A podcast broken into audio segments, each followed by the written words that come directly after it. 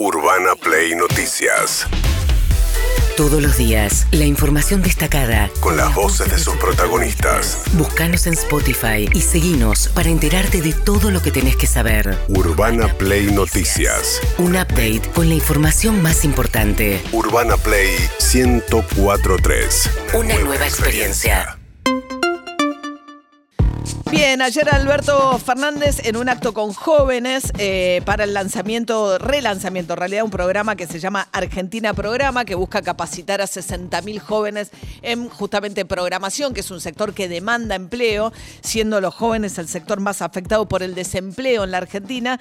Habló de la especie de canto de sirena de los libertarios, tipo alertándose, no se dejen llevar, porque es el sector, digamos, hay muchos jóvenes que es el como el electorado eh, más proclive quizás justamente a votar por Milei o por Expert, por este tipo de discursos. ¿Qué dijo ayer Alberto Fernández?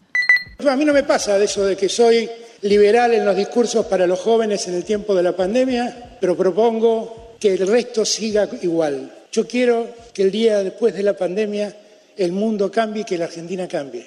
Hay liberales que hablan de libertades, pero son muy conservadores y en el fondo lo que les proponen a los chicos es que salgan y luchen contra los que le dijeron que se queden en sus casas, pero cuando salgan a la calle dejen que todo siga funcionando como estaba. A esos liberales píquenle el boleto, muchachos y chicas, porque la verdad es que ese discurso lo conozco bien. La libertad esa es libertad para algunos y es catástrofe y penuria para millones. Píquenle el boleto, es una expresión tan antigua para hablarle a los jóvenes. Claro, picarle el boleto era la época que, yo me imagino los jóvenes no tienen ni idea, ¿no? La época que pasaba el guarda y chequeaba que efectivamente hubieses pagado tu pasaje y no te hubieses colado en el, ¿no? en el Sí, tren y claro. te picaba el boleto. Es eh, Sí, 1860. es rara la presión, Alberto, para hablarle a los jóvenes. Bueno, que le piquen el boleto a los libertarios, pedía Alberto Fernández, que por primera vez habló, porque no suele hablar mucho acerca de Stanislao, su hijo, eh, que dijo que se siente no binario, que lo que va a buscar también es su DNI con la X. Alberto Fernández hablando acerca de lecciones de las cuales le habla a su hijo. Ahora les pido que por favor, más que nunca, junten todas esas fuerzas y toda esa rebeldía para poder cambiar todo lo injusto y lo ingrato que nuestro país tiene. Se los pido desde el corazón. Yo los necesito a todos ustedes. Los necesito movilizados. Los necesito reclamando, porque ustedes por ahí no se dieron cuenta. Tani, mi hijo, me lo dice siempre. Pero la diversidad y el respeto a la diversidad vino de mano de la demanda de los jóvenes. Y los más adultos entendieron que debíamos permitir que cada uno sea feliz a su modo. ¿Y eso quién lo enseñó? Los jóvenes. ¿Y cuándo cambiamos? Cuando oímos a los jóvenes. Bien, Alberto Fernández dijo, está ni mi hijo, ¿no? Que le enseñó acerca de la diversidad justamente su hijo que se considera no binario. Eh, y habló también acerca de que él es revolucionario. Esto es sorprendente, porque Alberto Fernández dijo, hay algunos en el Frente de Todos que han soñado con la revolución, no es mi caso. Él siempre ha contado que él viene del palo del rock, que nunca se sintió atraído tampoco por las organizaciones guerrilleras, la década del 70, y sin embargo ayer dijo que sí, que tiene un gen revolucionario.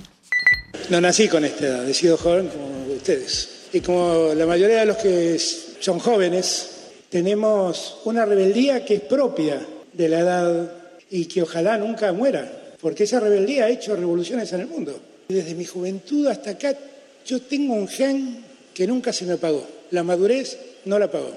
Unos dicen que uno es un revolucionario de joven y un conservador de viejo. Yo mi vocación revolucionaria de joven la sigo manteniendo viva. Y por eso, la verdad, reivindico cosas que tienen que ver con las libertades humanas que nunca voy a dejar de defender.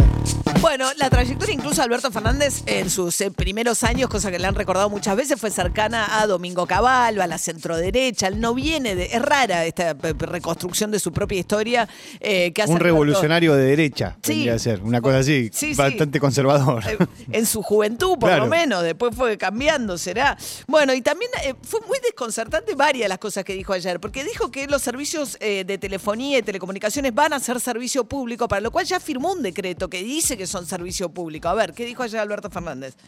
La biblioteca de hoy se llama Internet, porque hoy la información hay que buscarla allí.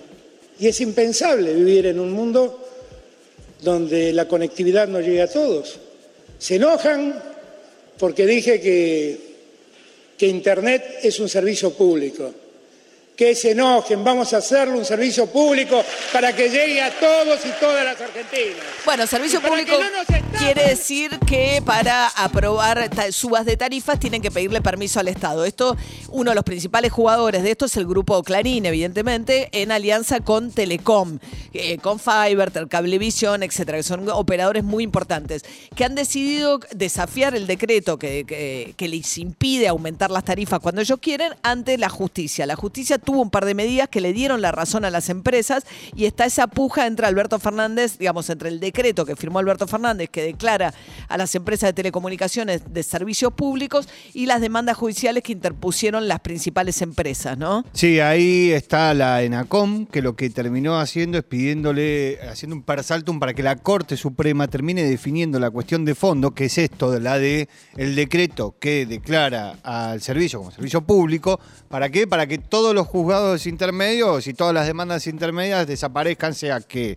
le dé la razón al gobierno nacional o a las empresas. Mientras tanto, María Apólito es subsecretaria de Economía del Conocimiento en el Ministerio de Desarrollo y habló acerca del programa en sí mismo que lanzó ayer el presidente, relanzó, era, es un programa que viene de la época de Macri. Ayer Kisilov dijo que eh, los, el macrismo había, había librado una guerra santa contra la formación laboral y técnica, lo cual es bastante falaz en el día de ayer, porque a veces estaría bueno que reivindiquen continuidades de algo que, le, algo que les parezca bien para continuarlo. Y una de las cosas que van a continuar es este programa Capacitación de Jóvenes en Programación. Argentina Programa es un plan que surgió como algo piloto, pequeño, en, a fines del año pasado, un poco porque la realidad de la industria del software en Argentina ha crecido notablemente en la Argentina y uno de los eh, límites que tiene un crecimiento que podría ser aún mayor es la falta de recursos humanos. Había una necesidad latente, no solo de la industria, sino también de la gente, de la sociedad argentina, por aprender este nuevo oficio, ¿no? Que es un desarrollador de software, un programador. Urbana Play.